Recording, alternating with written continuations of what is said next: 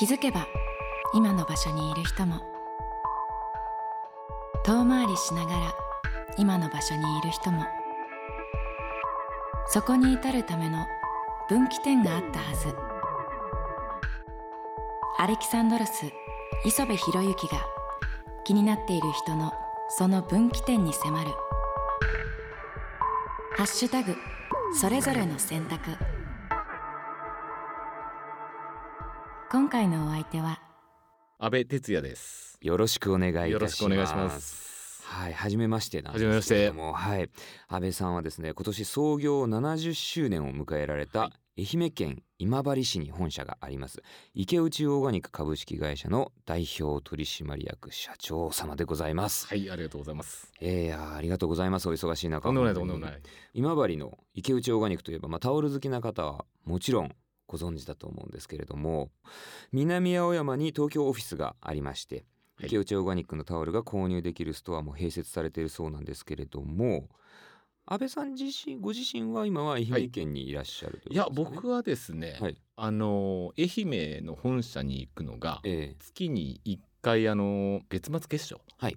絡めて1週間ぐらいあです。でですね。普段はこの青山の、えっと、ストアの裏手がええオフィスみたいになっていて、はいはい。そこに詰めてます。あそういうことなんですね。わ、はいはいかりました。今日もええ東京から。なるほどなるほど、はい。あよかったです。はい。わざわざあの ご足労いただいたのがあの。いえいえとんでもなそうですか。はい。この噂によるとこちらの南青山オフィスのはい。このストアにテクニックスのターンテーブル、そうですね。SL1200 SL1200 あります。レコードジャケットなど展示されているということなんですけれども、これはもうじゃあ安倍さんのいやこれはね、はい。テクニックスあのーうちのはい。池内オーガニックのブランドのファウンダーがはい。池内圭氏ええ。わかりやすく言うともう会長。うん僕は社長ではい。池内が会長なんですけど、まあまだ会長って呼ばれるみたいなそのなんていうんですかね。ええ。現役を退いたんじゃなくてまだ現役バリバリなので。ああなるほどそうはいですね、あの代表権2人持ってる形なんですけど、はい、池内がですねテクニックス出身なんですよ。そうなんですね、うん、でそれで全然知らなかった。です SL1200 に携わってたんですね。えなのでこれはどういうふうな成り立ちでそうなったのかものすごい気になるところなんですけど、はいはい。テクニックスって要はそういう、まあ、音楽オーディオからはい、なんでこの池内オーガニックが立ち上がったんですか？あのー池内のお父さんはいが池内タオル株式会社っていうタオル会社をやっていてはあ、はあはでその、えーっとお子さんだった池内圭司さんが、あ、はいえー入った会社がテクニクス。なるほど。でそれで急にそのいわゆるお亡くなりになって。はい。でそれで家業を継がれて。という形そういうことなんですね、はいそうなんですね。そりゃテクニックスのターンテーブル置いてあるのも納得も納得 携わってたってことですね。じゃあ思い入れひとしおというもう思い入れ大変なもんですよ、そうですよね、はいはい。安倍さんご自身は音楽はお好きですか？音楽好きでいろいろ聴いてたりしますね。あどんなの聞かれるんですか？ちなみに幅広くなんですけどね。めちゃめちゃ幅広いんですけど。あそうなんですね。まああのバブル世代なんで、はいはいはい。洋楽の洗礼をはい受けまくってきた世代じゃないですか,、ええだから個人的に好きなのがハイエイタス海洋手とか。おおはいはいはいわかります。はい。トム・ミッシュとか。おおコリーヌ・ベイリー・レイとか、はいはいはいはい。ちょっとジャズ系入ったようなええ。感じがすごい好きだったりします、ね。はい。筋金入りですね。いやいやいやまあまあそっちの方でも語れてしまうんですけれども、はいはいまあ、なぜ今回安倍さんをお呼びしたかと言いますとですね、はい。今月の10月19日が洗濯を楽しむ日だったということもありますけれども、まあ、我々アレキサンドロスもですねパナソニックの洗濯機使わせていただいてて、はい。その洗濯機に搭載されているタオル専用コースっていうのがあって、はい。私自身もラジオ CM やらせていただいてるんですけれども実はそのタオル専用コースを監修されたのが池内オーガニックさんということで、ね。えご縁が。びっくりしますよね。いや本当にびっくりします。でもびっくりしますけどタオル専用コースでパナソニックと池内オーガニックさんが組まれるっていうのは宿命のような気も宿命って言い方変ですけど。ねこれもう本当にねえ偶然というかご縁ええ。えなんですけど、はい。まあ一緒にやらせていただくことになって僕なんていうんですかねあのふんわりしたことしか僕言えないじゃないですか。えええ洗濯する時は例えば水を多くした方がいいとか。えはい乾燥に行く前にうんうんうん。バサバサはたいた方がいいとか。そうなんですね。ううんうんうんうん。でそういうのをふんわりしたことを言うんですけど、ええパナソニックさんが全部それを数値化してくれてですね。まさにでもこうしたいっていうのを技術的に実現する。そうそうそうそうびっくりしましたね。あここまでやるんだと思って、へー。うん。でそういうことをその洗濯機の中で可中でにしたっていうのがタオル専用コースそうですそうです、ね。はい。なんか特に苦労された点そのまあ数値化する上でこれが大変だったとかうんまあ実際の機能として搭載する上でここにはこだわっただとかそういうところってありますか？あのいろんなその洗い方を変えてはい。いろんなサンプルをですねええ。100種類ぐらいパナソニックさんが作られたんですよ。はい。でそれで 僕がその現場にお邪魔してええ。それにこの順位をつけるっていう作業を結構何回もやったんですけどええ。それのまず準備が大変だっただろうなっていうのと100種類ですもんね。うん。それ何の順位なんですか？あの洗剤の量だとか水の量だとか、ええ。乾燥する時の時間だとか温度だとか、それを全部変えて全部サンプルを作ってでそれでこう なんていうプログラムにしないといけないじゃないですかパナソニックさん側は、そうですね。だからそこの数値を全部取ってってはい。プログラムを作り上げたっていうやっぱり努力の賜物もうそれを知った上でタオル専用コース使うとまたもう全然心境変わりそうですね。本当にはい。であと水の量を増やさなきゃいけないんですけどはい。水の量を増やすのと限界があってまあですそうですね。だからそこはこうなんていうんですか。うちの会社にそのデモ機を置いてええ。でそれでこうガガガーッとこう水を入れてえここまでここまでここまでとか言いながら。回して、はい。で何回もこう挙動を見てはい。でじゃあここまでにしよう。壊れないギリギリそうそう でこんななんていうんですかこうウォータージャグみたいなこうメモリがついてるジャグがあって、はい。それギューッとこう入れながらうんいけるいけるいけるみたいな、ああそうなんですね。はいはい。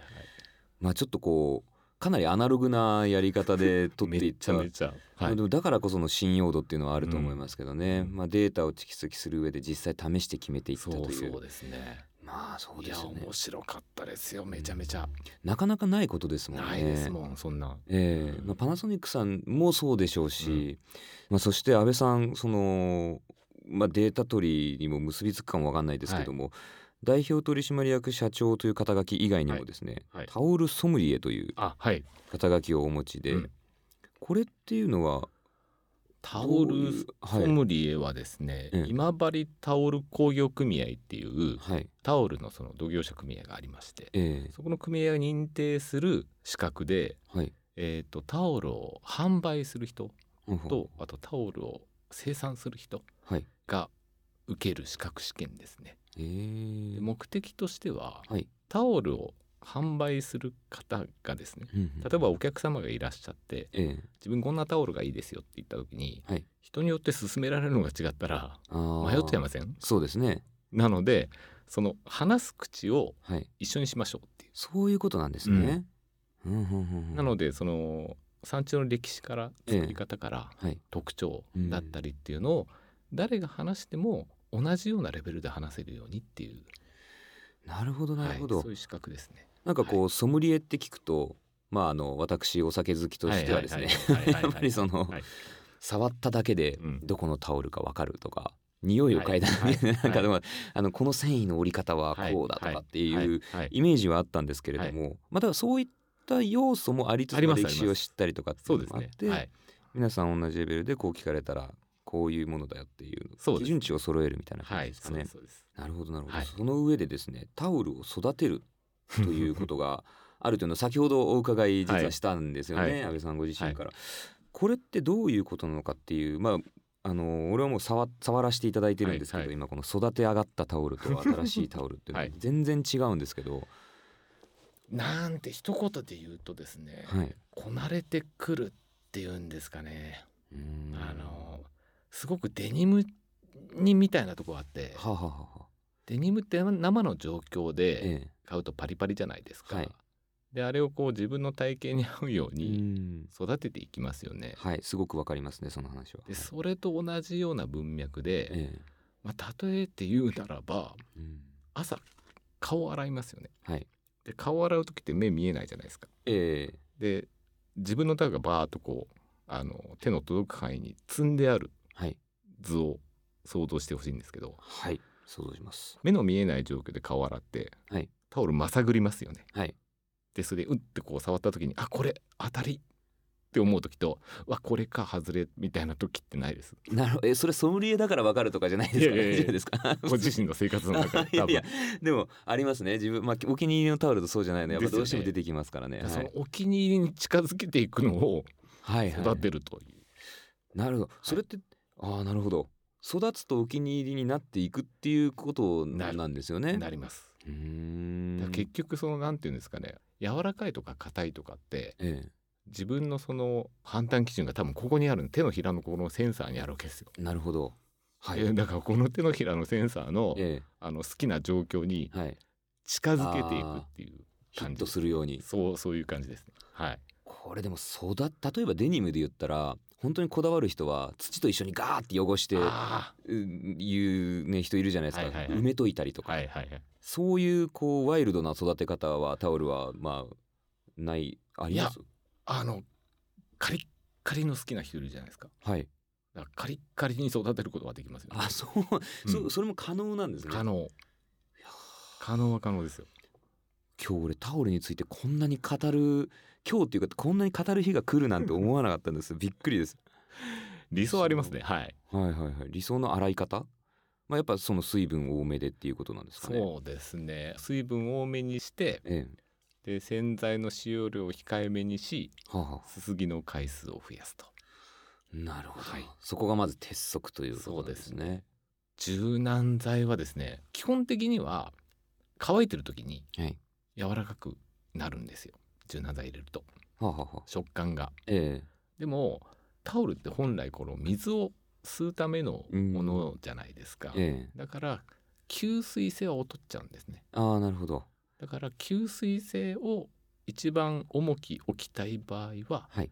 お使いにならない方がよくて。う、ん。あえて洗剤だけで。そうですね。しかもそれも少なめがいいっておっしゃってましたもんね。やっぱり水でこうガーってやるのが基本的にはいいという。そうですね、うーん。なんでどうしてもその柔軟剤ずっと使っていると、はい。残留成分が堆積をしていってしまうので、うんうんうん。あの風合いがちょっと硬くなりがちなんですよね。ああなるほど。あでも製品寿命がちょっとああそういうことですね。んということになりますね。じゃあバリバリの硬いのがお好きな もしかしたら使っていただいたら。うん使ったらいいかもしれない。かなり裏技みたいな話になってきましたけどね、うんはいはい。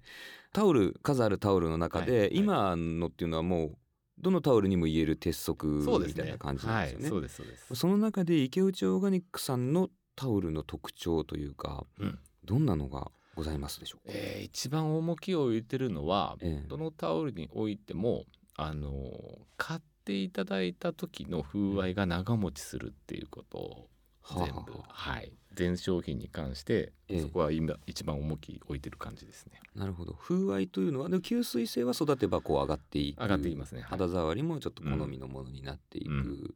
で買った状態のこの感じも継続。経年劣化のはい。傾きが緩やか。ああなるほどなるほど、まあそうですよね。育てるっていう言葉があるぐらいなので、むしろ経年して良くなる方向にそうそういう方向ですよね。そういうことですね、はい。なるほどなるほど。そういう思いが込められているはい。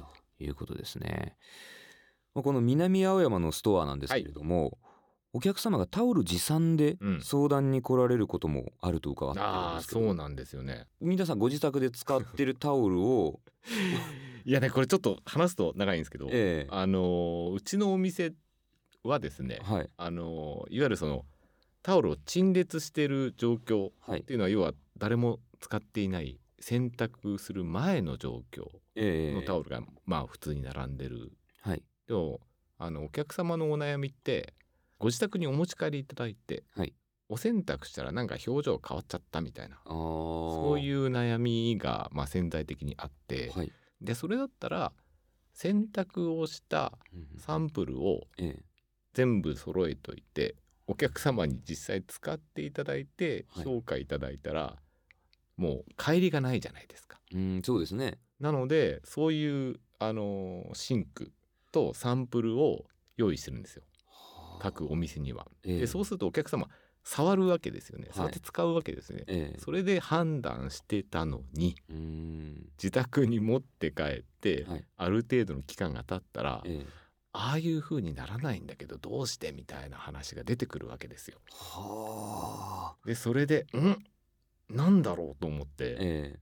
でそれで「いや差し支えなかったら持ってきていただけますかね」うん。という話からそこがスタートだったんですね。そうです。ええ。まあそもそもだからその、まあ、新品のタオルじゃわからない。確かにその洗い上がった時にどうなるかっていうのをちゃんと触ってから買っていただこうということのサンプル、そうならないからじゃあ持ってきてくれと、どういうあれですか？そうやっぱかその違っちゃってるんですか？大体そういうふうに言う残念になっちゃってますねやっぱり。あそうなんですね、はい、そういう場合はじゃあ選択の仕方のアドバイスだったりってことですか？そうです。だから最初からでも分かるわけないんで、ええ。あのーえなんでこうなるんだろうっていうところからいろいろその私の周りにはあのー幸いなことにですねえお洗濯に詳しい方だとか、えはいあのーそういう方がたくさんいらっしゃるので聞きまくってですねええなんかこうなんだけどなんでこうなるんですかねみたいな話を聞きまくって、ええ。でそれで実験をいろいろはい。ショップには洗濯機と乾燥機があるので、ええ。それで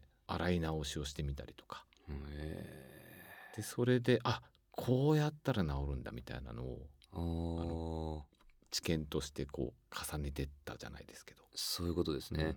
でも一旦そういう状況になっても、まあ、治療は可能というか治るのは治るってことですよね。すよあうん。こうしたらいけるんだっていうのがうんうんうんうん。分かったのが驚きというか、そうなんですね、はい。それこそそういうタオルを育てるみたいな話になっていくというそそっからねそうです。はい。だからそれまではそのなんていうんですかお客様のお悩み？え。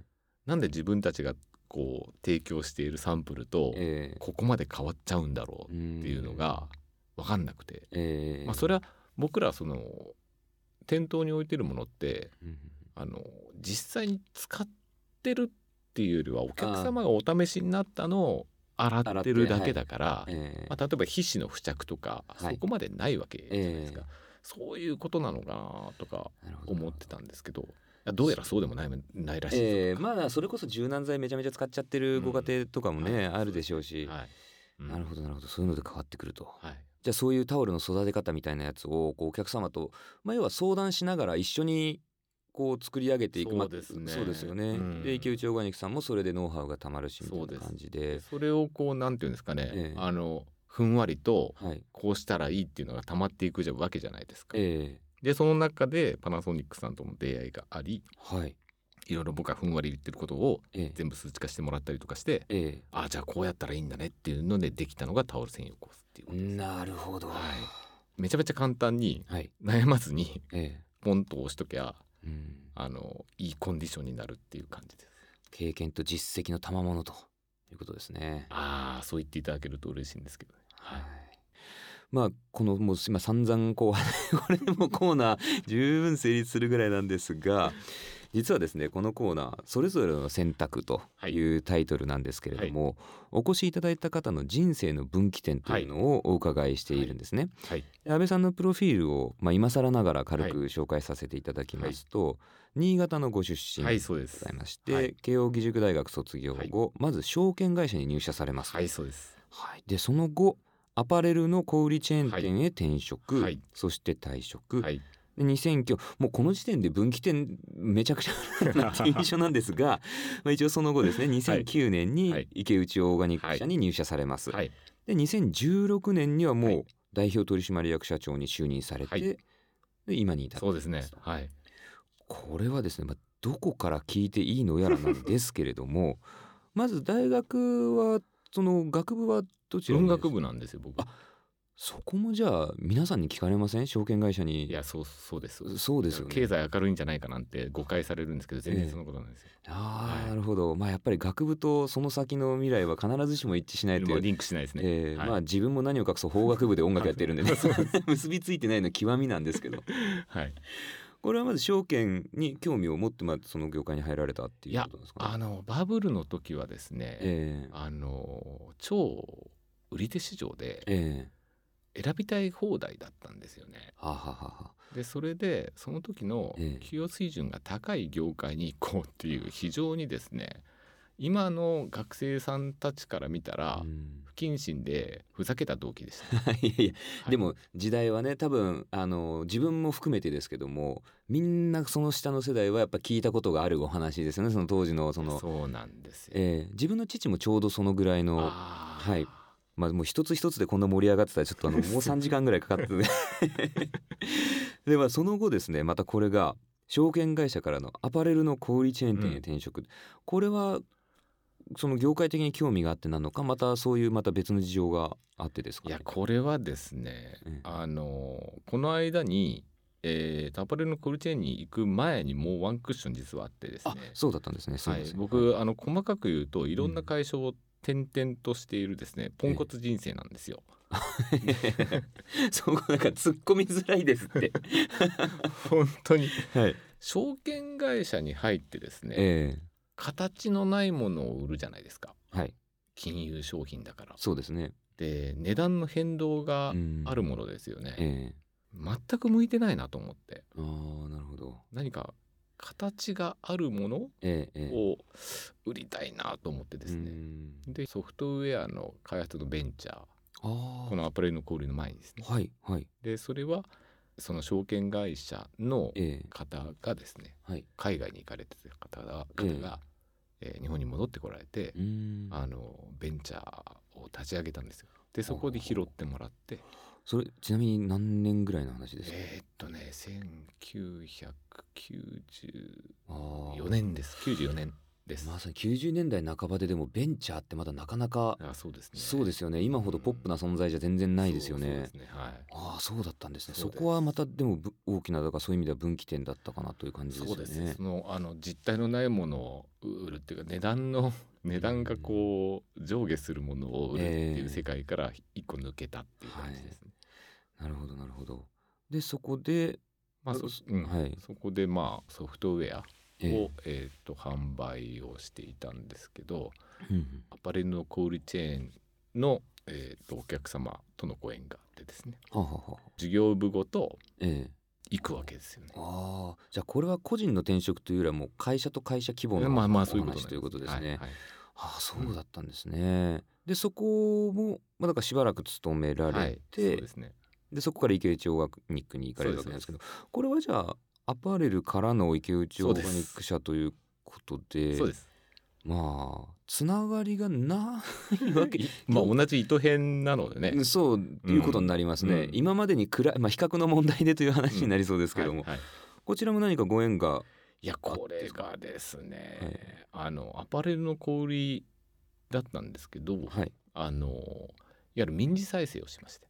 ああなるほど、それでまあ要は事業部がなくなっちゃいます。っえ。えていう時にうん。社外取締役のはい。方がええ。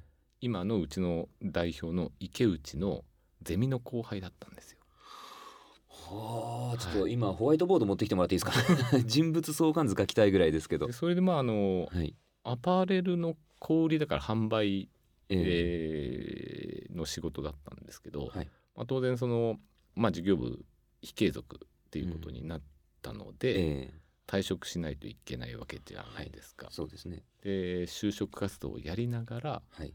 あの池内オーガニックでええ。アルバイトさせてもらってたんです、なるほど、はい、そういうご縁で。はあ。でそれでまあアルバイトをしながら就活をやってたんですけど、えまあ、結局同じアパレルの小売りに行ったらええ同じところでまた引っかかるよなと思って、それだったら作る側に行ってみた方が面白いかもしれないなとはい。思ったのが分岐点の2つ目ぐらいかもしなるれない。はい。でそこでこう別の、まあ、アパレル本体の方に入社されるのではなく、まあ、ちょうどアルバイトしてたっていうこともありますよね池内オーガニックさんに。そ,、はい、のまま社員採用されたと。そうそうですね。いやーこれお面白いって言っていいかどうかわかんないんですけども本当にこう人に歴史ありですね。いやー流されてこうなりましたね。いや本当に。本当に。でそこから約7年ではい。もう代表取締役社長という立場になられたということなんですけども、これでもまあ分岐点をねお伺いするコーナーなんですが先ほど申し上げたように、はいはいはいただですねまあもう分岐点ありまくりの安倍さんなので、はい俺どっちかっていうとですねこう安倍さんのモットーというか、はい。人生のこう生きようって普段思っていることがあって、うん。こうなるべくしてたどり着いたのか、うん。それとも本当にもう荒波に抗わずこう乗ってきた結果が今なのかとかそういうこう安倍さんの 人生のこの後者ですあ後者なんですね。基本あの逆らわない 逆らわないっていうか川に流れてる木の切れっ端みたいなものなんであーなるほど。こう流されてえー流れに逆らおうと思ってもはい。無理な場面がありますようね。ーんそうですね。でまあ人生もそういろいろその自分じゃ制御できないうん要素がめちゃめちゃあって、はい。まあなんかやりたいなと思っても必ず何かの制約が絶対あってその制約の枠の中でなんかやらなきゃいけないことの方が実は多かったりするじゃないですか。はい。なのであんまり積極的な選択をするというよりはまあさっきのその価値が変動する実体のないものを売るのはえ自分ちょっと向かないなとかえはい。物を売っていてもうん。作るプロセス分かんないと本質分かんないよね。うん。っていうまあそういう気づきみたいなものはええ。あってそこには忠実なんですけどあとはもううん。流されるままじゃないけど。あはいー。でもやっぱり、まあ、今のお話伺ってて、まあ、そういうこう一つ自分の根幹というか、まあ、そういうのはやっぱり終わりなんだなっていうのはすごく感じましたね。自分が反応するポイントというか終わり嫌なもん嫌じゃないですか。そうですね。なんか違和感感じてこれなんかうん自分の性に合ってないなっええ。て思うことははい。やんないというかうーん。そこをこう避けてええ。あとは流れるままみたいな感じですかね。なるほど。でも多分こうリスナーさん今聞いていただいている方の中にはそれができなくて悩んでる方もいると思うんですよね。嫌なことをやらないっていうことができずに、うん。まあ嫌だって思いながらもなかなかそこから抜け出せなかったりそういう悩み抱えてる方も多いと思うんですけども、はい。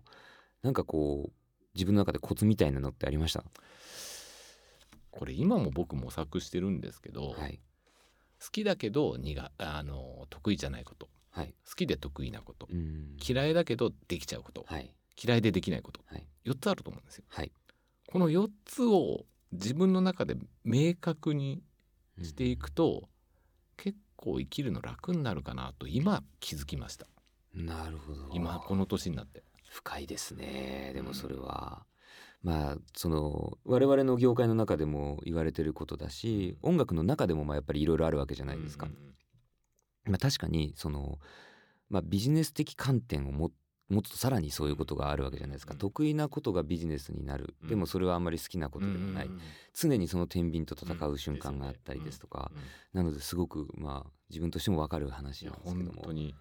うん。だからそこの手間らす部分は自分でできることっていうのはえ嫌いでもやんなきゃいけないのかもしれない。うんなるほど。で好きだけどできないことはい。でも好きだからやりたがるじゃないですか。えでそこは手放した方がいいみたいえああなるほどですね、な。うん。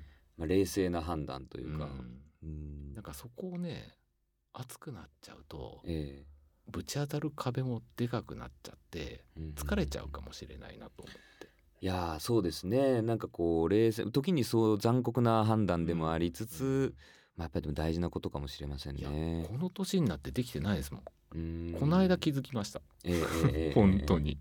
なるほどなるほど、うんまあでも各言う我々は無謀にそれを目指し続けてなもう何十年みたいな感じなんですけどね。